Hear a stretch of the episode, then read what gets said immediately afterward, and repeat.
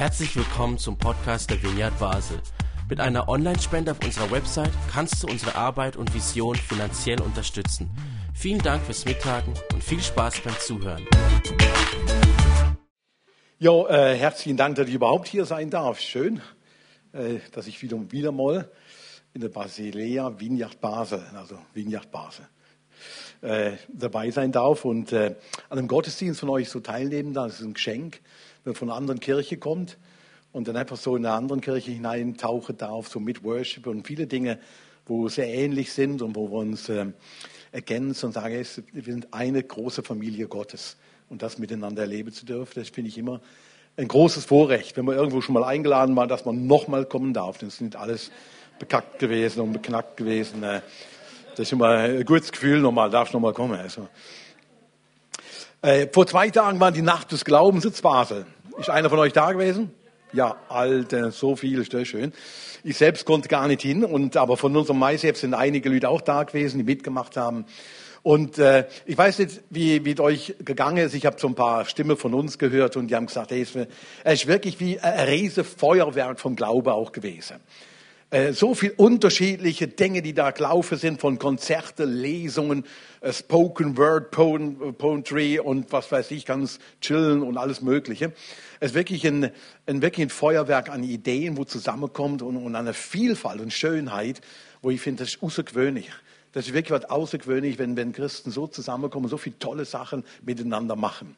Und für mich wirkt das so wirklich wie so ein Feuerwerk. Und ich glaube, dass wirklich manchmal auch Kirche eine Art Feuerwerk ist. Ich erinnere mich an ganz viele Stationen von der Vinja, von der Basilea Vinja Basel, äh, wo ich wirklich erlebt habe, auch, auch hier in, in dieser Kirche, wie so ein Feuerwerk aufgeblitzt ist von Ideen, von Reichtum, von verschiedensten Gaben, von verschiedensten Dingen, die in einer Kirche auf einmal zusammenkommen, wo man denkt, wow, das ist wirklich toll. Ich selbst bin ein großer Fan von Feuerwerken.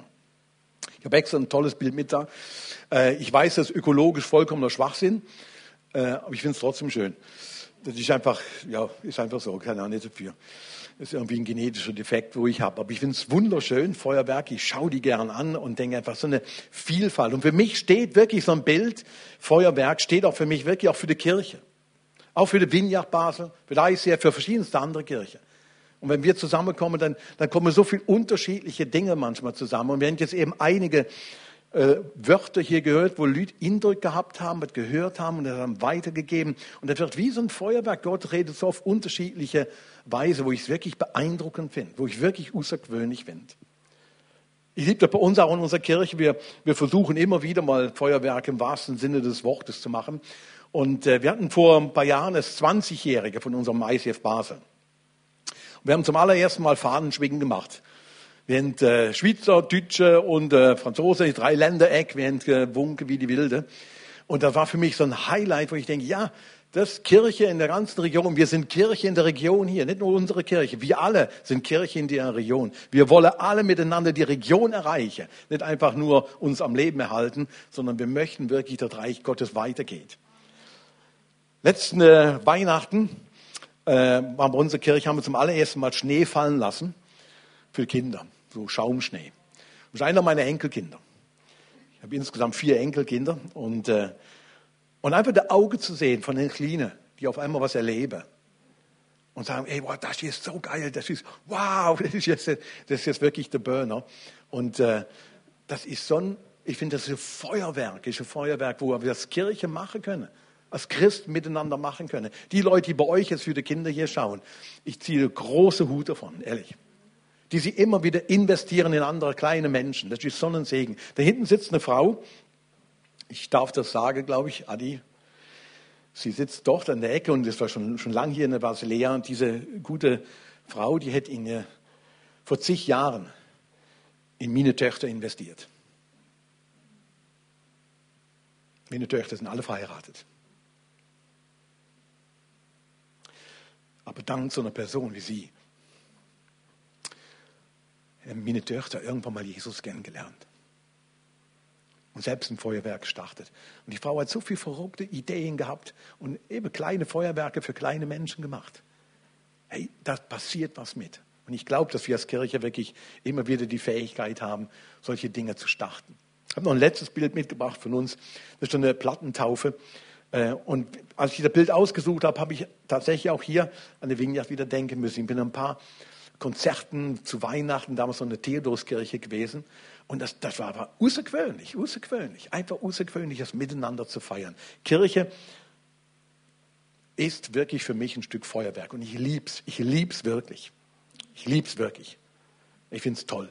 Und ich finde es toll, was der Vineyard schon alles geleistet hat und was wir miteinander noch leisten werden als Christen in dieser Region hier. Ich bin überzeugt, können noch einige Feuerwerke wirklich gestartet werden. Und wir wissen, ja, es ist jedem klar, irgendwann, es ist nicht nur alles Feuerwerk. Es ist nicht nur alles Scheierweier, es ist nicht nur alles Schaum vom Himmel fallen, es ist nicht jede, jede Woche Nacht des Glaubens, nein, ist es nicht. Es ist wirklich alle paar Jahre nur. Und äh, wir wissen das Leben, irgendwann geht's Licht aus, irgendwann ist die letzte Konfettikanone abgeschossen und der Alltag hält wieder Einzug. Ganz richtig, und das weiß ich auch. Kirche ist mehr als ein Feuerwerk, aber ich liebe sie auch, weil sie Feuerwerk ist. Im Reich Gottes wird noch mehr sichtbar. Und der Paulus hat das mal so ausgedrückt an die Christen damals in Rom und hat geschrieben, denn das Reich Gottes ist Gerechtigkeit, Friede und Freude im Heiligen Geist. Und wer vielleicht von euch schon länger in der Bibel liest und das schon den Text kennt und das schon mal gelesen hat, der, der Kontext von dem ganzen Text, wo der, wo, wo der Paulus das schreibt, da geht es um Essen und Trinken, es geht um Feiertage, welche Feiertage man halten, einhalten soll. Und äh, das ist eine große Diskussion entstanden, damals in der Kline Kirche in Rom. Und die Christen waren sich uneinig darüber, wie das denn jetzt so laufen soll. Und vielleicht ein kurzer geschichtlicher Exkurs dazu. Es war im Jahr 49, als damals der römische Kaiser Claudius alle Juden aus der Stadt Rom rausgeschickt hat. Alle raus.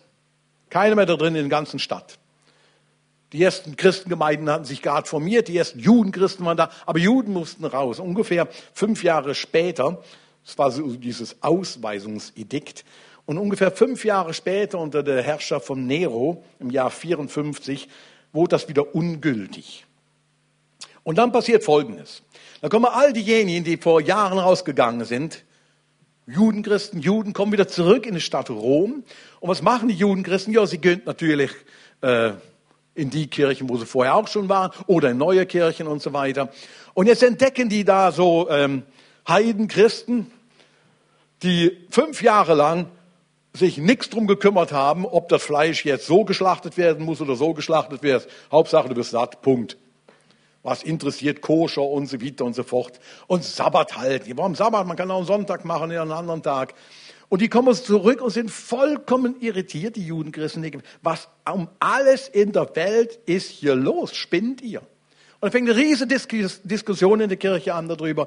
Ja, äh, das Fleisch, man weiß ja gar nicht, was damit gemacht worden ist. Ist das wirklich nach jüdischen Ritualen auch richtig geschlachtet worden? Dürfen wir das überhaupt essen? Und so stritten sie miteinander und so weiter. Und mittendrin schreibt dann der Paulus diesen Römerbrief an diese Christen und geht auf diesen Konflikt ein und sagt, hey, ihr Liebe, um alles in der Welt wenn ihr miteinander unterwegs seid, im Miteinander, da geht es nicht, dass ihr richtet oder verachtet. Mit Demut soll ich einander begegnen.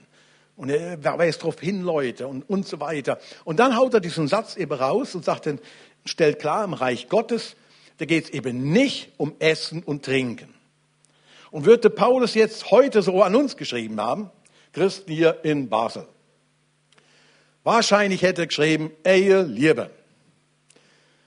Im Reich Gottes geht es nicht um Masken tragen oder nicht Masken tragen. Es geht auch nicht um diesen jenes. Und Sepp und Arme hätte sicherlich auf irgendwo Corona bezogen. Und er hat gesagt, ihr Alte, spinnt ihr eigentlich?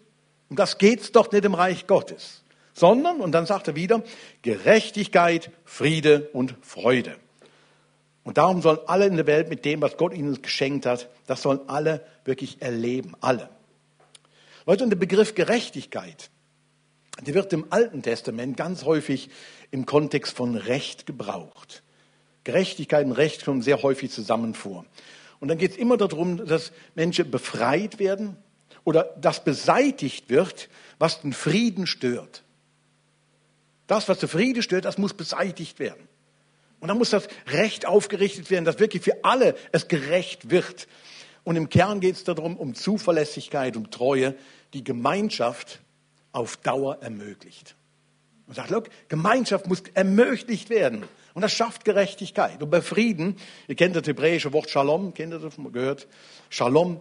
Wenn du einem Shalom wünschst, dann wünsche ich einfach nicht einfach nur, ja, halt Friede, deine Seele, du und der Herr Jesus, nehmt euch einen Arm und dann ist gut. Nein, bei Friede geht es noch viel mehr darum, ich wünsche dem anderen ein volles Wohlergehen in seinem vollständigen Sinn. Ich wünsche dir von Herzen, dass deiner Seele, deinem ganzen Wesen, deinem Alltag Wohlergeht. Das ist der Friede Gottes, der Shalom. Und bei der Freude, im ganzen Alten Testament finden wir zig Feste, wo genau das gefeiert wird, miteinander gefeiert wird, laut. Ich finde es toll, dass ihr laute Musik hier macht. Ich, ich liebe laute Musik. Ich habe das äh, in der Probe schon jetzt eben gesagt. Ich finde das cool, wenn man Musik spürt und nicht nur hört. Das richtig wummert. Das finde ich cool. Und im Alten Testament, die Freudenfeste sind laute Feste gewesen, wirklich laute Feste. Gerechtigkeit, Friede und Freude. Und zwar für alle Menschen. Für alle Menschen. Nicht nur für uns hier, ne? sondern für alle. Und Paulus sagt, in der Kirche, Kirche ist der Prototyp davon. Das war immer Gottes Idee. Gerechtigkeit, Friede und Freude für die Menschheit. Und Kirche ist jetzt der Ort, wo das prototypmäßig gelebt werden kann und gemacht werden sollte. Das ist die Chance, Leute. Wir können das ausleben und es kann wirklich eine Auswirkung haben. Aber wisst ihr was? Gerechtigkeit, Friede und Freude erleben wir nicht unbedingt im Feuerwerk. Das inspiriert dazu. Aber Gerechtigkeit, Friede und Freude erleben wir am allerersten an Lagerfeuern. An Orten, wo man so zusammenrücken muss, wo man sich gegenseitig anschaut, wo man sich ab und zu wieder rumdreht, weil es hinten kalt geworden ist und dann muss ich wieder so vorne, nach vorne stehen.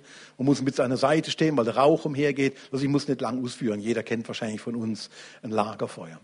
Gerechtigkeit, Friede und Freude erleben wir in der Nähe mit anderen Menschen. Das erleben wir nicht, wenn wir gemeinsam nach oben schauen und das Feuerwerk betrachten und sagen, echt geil, toll. Sondern es erleben wir dann, wenn wir den anderen in die Augen schauen und merken, ja, da ist kein Friede, da ist ja gar keine Freude. Und da fehlt ja Gerechtigkeit und das können wir schaffen. Die Punkte erleben wir nur in so Orten, wo wir nah zusammenkommen, wo wir den Mut haben, einander in die Augen zu schauen und sagen, hey, das ist eine gute Gemeinschaft. Gerechtigkeit, Friede und Freude beschreibt eine gute Gemeinschaft. Und nicht in dem Sinne Friede, Freude, Eierkuchen, so als Backzutat für Gemeinschaft, sondern Gerechtigkeit, Friede und Freude, ihr Lieben, ist quasi ein direkter Link, hat einen direkten Link zu dem, was Jesus uns allen aufgetragen hat und gesagt hat, das soll euch kennzeichnen. Liebt Gott und deinen Nächsten. Und dann wird Gerechtigkeit, Friede und Freude Einzug halten. Das wird sich ausbreiten mit dir, wenn wir von diesem Gebot her leben und sagen, hey, das muss auf unserem Schirm sein, das wollen wir. Und das geschieht am allerersten wirklich am Lagerfeuer, an Orte, wo man sich nahe kommt, in die Augen schaut und wo man auf einmal merkt, ja, da fehlt das. Und an so einem Lagerfeuer, ihr kennt das, irgendeiner ist dafür zuständig, du musst auch Holz nachlegen. Man muss sich alles ein bisschen drum kümmern. Man muss die Asche wieder mit beiseite machen, muss neue Glut entstehen. Und es muss auch manchmal Platz gemacht werden, weil andere wieder kommen. Und wieder noch mehr Menschen Platz finden an so einem Ort, wo das miteinander praktiziert wird. Leute, und deswegen lieb ich Kirche. Deswegen lieb ich Kirche. Ich sag's, ich sagte nicht aus Berufswegen, weil ich Pastor bin, kann man ja auch sagen. Ich liebe Kirche, die bezahlt mich ja schließlich. Dann muss ich auch irgendwas lieben an der. Nein, ich liebe Kirche. Ich finde sie nicht einfach nur gut. Ich liebe Kirche. Und ich mache das 38 Jahre jetzt. Und glaub mir, in den 38 Jahren habe ich jeden Mist schon gesehen. Also vielleicht noch nicht jeden, aber ich will auch nicht jeden sehen. Aber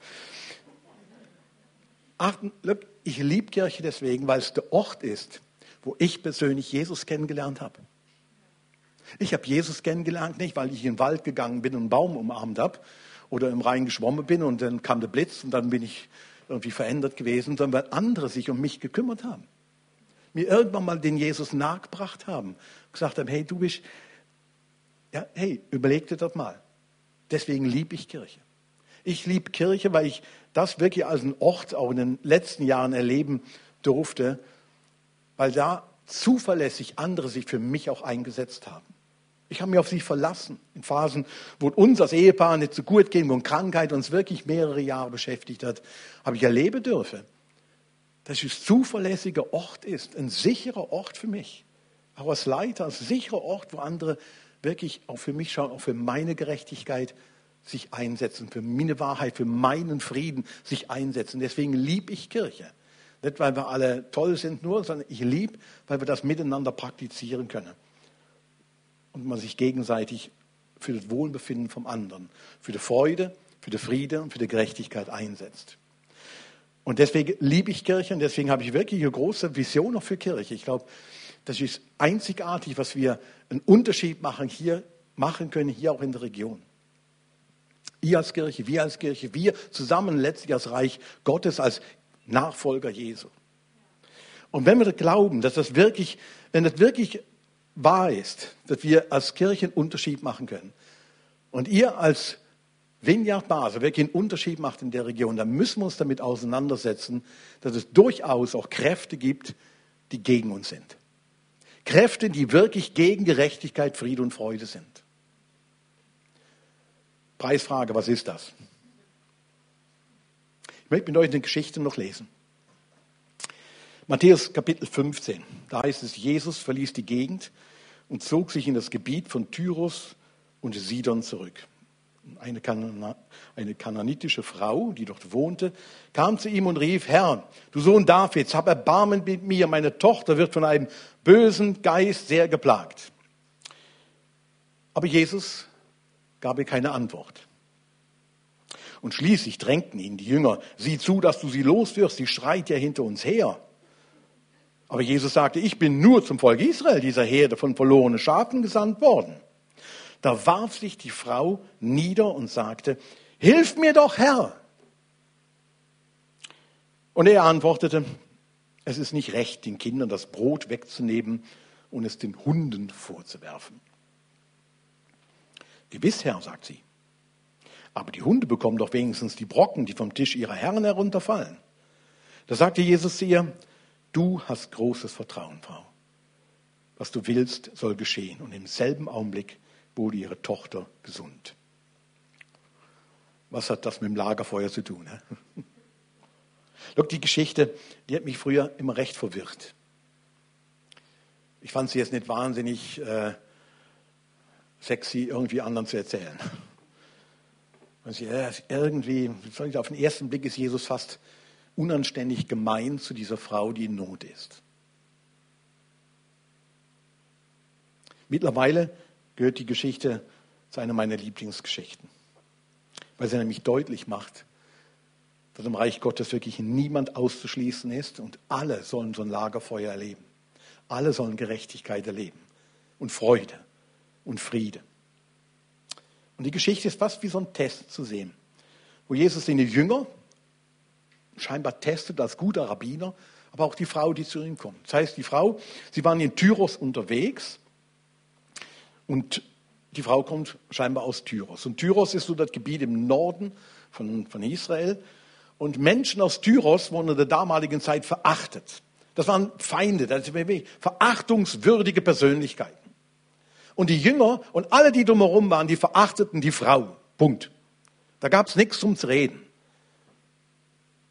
Und die Frau, die weiß das, dass sie von Israelis wirklich verachtet wird. Aber scheinbar ist die Not so groß, dass sie es sogar wagt, in Israeli anzusprechen, Männer anzusprechen und dann, und dann den klassischen Hilferuf abzusetzen, hab Erbarmen mit mir. Das sagt sie, hab Erbarmen. Sie, sie, sie demütigt sich, ihre Verzweiflung ist scheinbar so groß, ihre Sorge um ihre Tochter, dass sie dazu veranlasst wird, wirklich diesen großen Schritt zu machen. Und dann heißt es in dem Text, dass Jesus keine Antwort gibt. Er schweigt.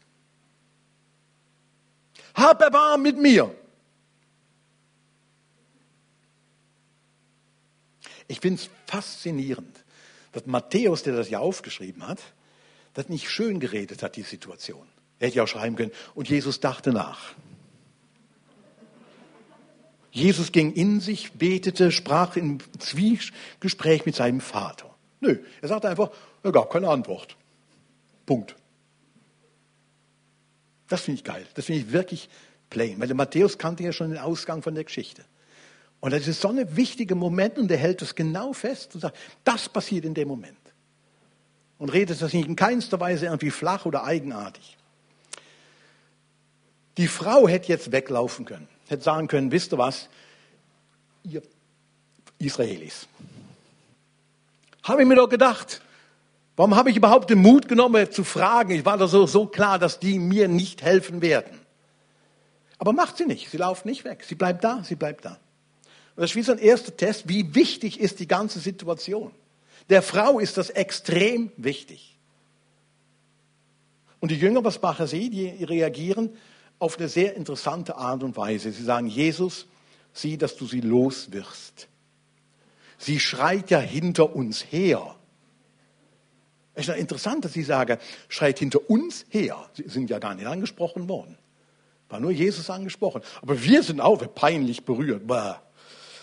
Hör mir auf, kann mir, schick die raus, ey. In einem Raum mit der Person, das ist ein Elend. In der sieht mich noch einer. Sie sind peinlich berührt, sie wollen auf keinen Fall, auf keinen Fall was damit zu tun haben. Und sie haben den Eindruck, das stört. Ähnlich wie in Lukas 18. Da kamen Kinder zu Jesus und ziemlich schnell war klar bei den Jüngern, ja, Kinder, die stören. Uschus kommt nicht laut, stinken, machen sonst was, geht weg, geht weg, weg, weg, weg. Und die Jünger waren scheinbar wirklich gut darin zu wissen, wer drinnen ist und wer draußen ist. Das wussten sie offensichtlich. Wer dazugehört, wer nicht dazugehört, wem man äh, helfen sollte, wem man nicht helfen sollte. Sie wussten, die konnten den Unterschied scheinbar sehr deutlich machen. Und schnell werden Mauern aufgebaut.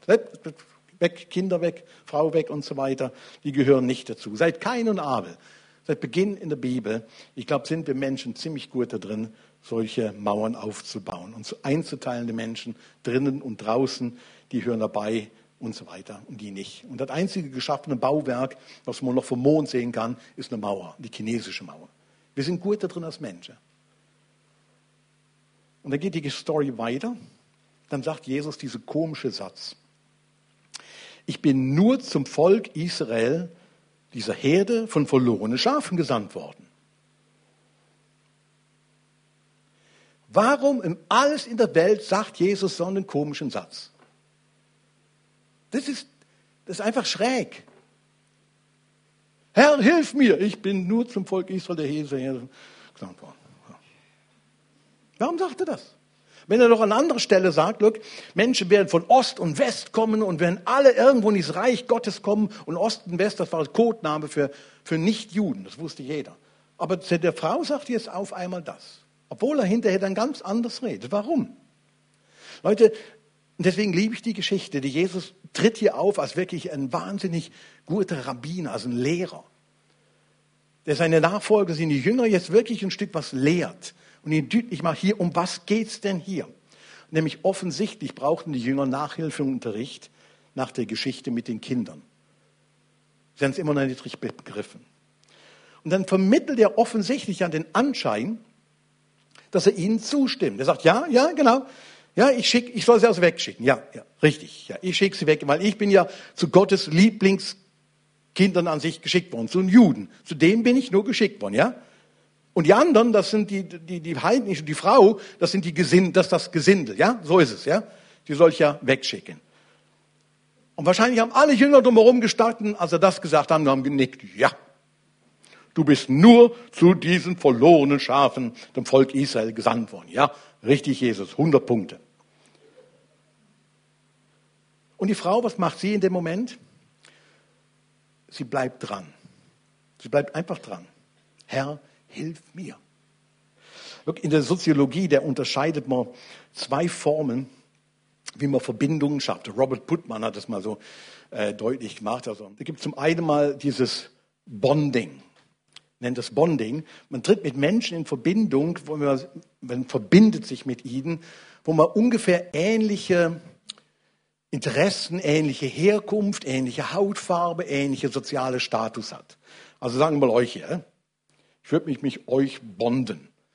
Dann, dann sehe ich ja, ja, das sind ein paar Männer, mehr Frauen in dem Bereich hier, aber alle helle Hautfarbe, ja, wir kommen alle aus dem sozialen Status irgendwo her, ja, wir verstehen uns und wir machen miteinander ab, das ist cool, das kennt man und so weiter und so fort.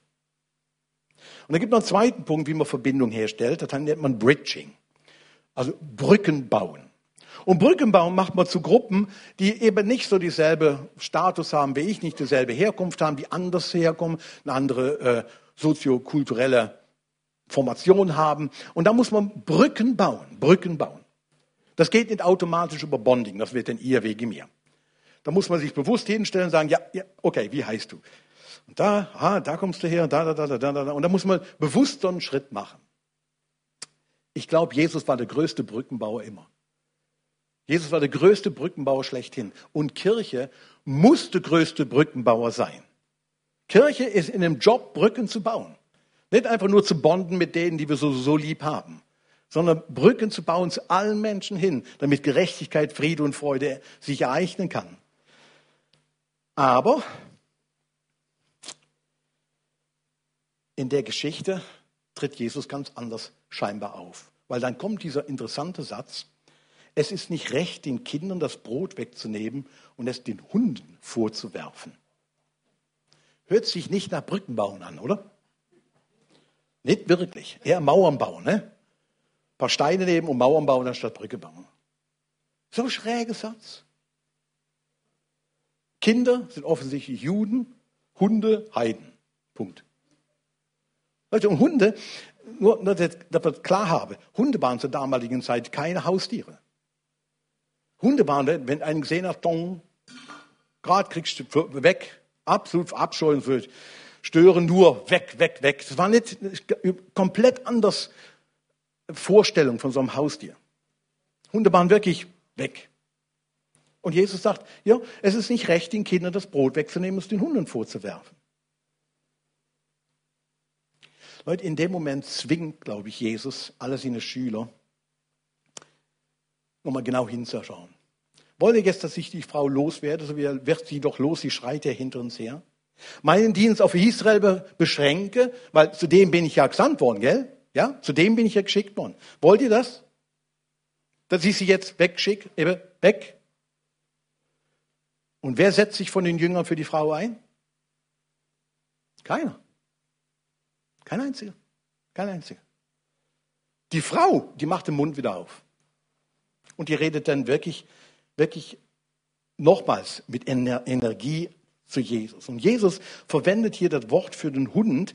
Das ist nicht ein, ein Wort für wie, wie ein Kampfhund, sondern mehr so ein Hündchen. Das ist eine Verkleinerungsform. Und die Frau gebraucht genau das gleiche Wort. Sie sagt, gewiss, Herr, sagt sie, aber die Hunde bekommen doch wenigstens die Brocken, die vom Tisch ihrer Herren herunterfallen. Sie verwendet die Verkleinerungsform für Hund, Hündchen und die Brocken, Krümelchen. So kleine Brotsame, bisschen. Das fällt vom Tisch doch runter. Hey, hallo, das blieb doch übrig. Jesus. Und sie handelt mit Jesus ähnlich wie im Alten Testament Jakob schon mit, mit Gott gehandelt hat, gerungen hat. Und Jünger in dem Ganzen, die werden nicht mehr weiter erwähnt, sie schauen zu. Und dann am Schluss bringt Jesus es wahnsinnig zusammen und macht einen Move, wo man denkt, wie kommt das? Alle hatten schon gedacht, ja, irgendwie ist die Barmherzigkeit Jesu irgendwie unterwegs beim Laufen verloren gegangen. Es war heiß, so wie jetzt, und irgendwie über 37 Grad, der, der hat die Schnauze voll.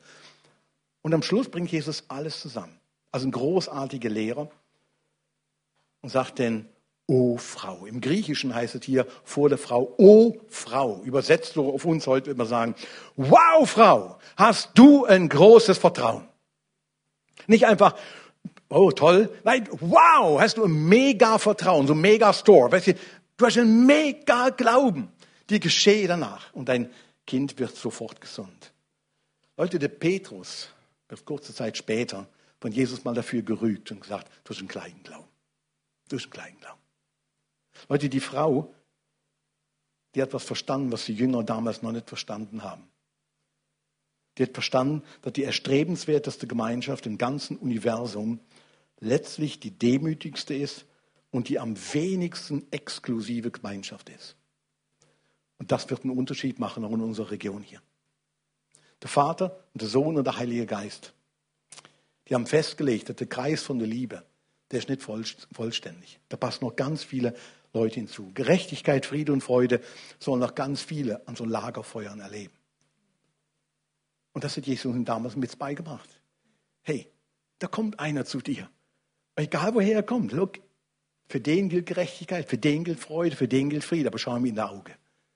Und für die bin ich gekommen. Und der Kreis der Liebe, da passen noch ganz viele zu. Wisst ihr, so Lagerfeuer, das ist Menschenrecht. Das ist Menschenrecht. Für uns alle. Und es ist uns geschenkt, nicht müssen nicht erarbeiten, aber wir sind alle dazu eingeladen. Und ich wünsche euch als ganze Kirche wirklich, dass er, dass er das in den nächsten Jahren, auch wenn er auch hier rausgeht, erlebt, dass noch viele Menschen wirklich Gerechtigkeit, Friede und Freude durch euch erleben. Weil es so Lagerfeuer gibt. Und ab und zu lassen wir es richtig dick, fett knallen und machen Feuerwerk, um auf das Lagerfeuer zu, wirklich hinzuweisen. Was steht dem am meisten entgegen? Zurückhaltung, ja. Angst. Stolz. Ich glaube, selbst auch Stolz ist der größte Feind von Lagerfeuern. Der größte Feind. Brauche ich nicht. So eine Nähe brauche ich nicht. Und schon nach Corona schon gar nicht mehr. Da schaue ich dann mal, was ich da mache. Alle Kirchen erleben das, nicht nur hier, dass Leute sehr zurückhaltend sind, wissen nicht genau, soll ich überhaupt wieder irgendwo zusammenkommen oder was will ich denn überhaupt machen? Leute, das ist der Stolz. Wir alle brauchen das. Wir alle brauchen Menschen in unserem Leben, die sich einsetzen für Friede und Freude und deine Gerechtigkeit. Die sich wirklich dafür im wahrsten Sinne des Wortes der Arsch aufreißen. Das brauchen wir alle. Und wir können nicht darauf verzichten. Wir können nicht wirklich nicht darauf verzichten. Der Stolz, dass ich nicht brauche, oder zu sagen, es ist einfach für die anderen, ja, die haben das schon nötig, aber ich, ich, ich komme schon allein durch Leben. Nein, wir brauchen es alle. Und das wird den Unterschied machen in den nächsten Jahren, Leute.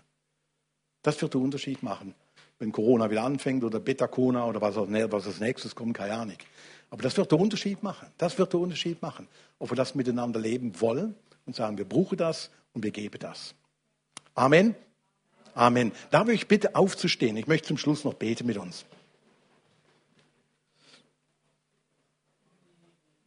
Vater im Himmel, danke, dass du äh, den Weg nicht nur frei gemacht hast, sondern dass die eine große Vision ist für, für alle Menschen, dass sie Gerechtigkeit, Friede und Freude erleben dürfen. Und Jesus, wir, wir möchten als Kirche das miteinander bekennen. Du bist unser Herr, du bist der Anfänger und Verländer von unserem Glauben. Und wir möchten das verbreiten. Wir möchten das nicht nur für uns in Anspruch nehmen. Wir glauben, das ist wirklich der Schlüssel in der ganzen Region hier. Heiliger Geist, ich bitte dich, dass du uns immer wieder neu wirklich äh, wach machst, wach rüttelst um wirklich die Vision vor Augen zu haben, nach vorne zu gehen. Sehe ich nicht hier diese Kirche, die Vineyard. Jesus, ich bete dafür, dass diese Kirche wirklich noch, noch wirklich das Beste noch kommt. Großartige Zeiten wirklich erleben darf, wo Menschen das hier erleben können. In deinem Namen bete ich. Amen.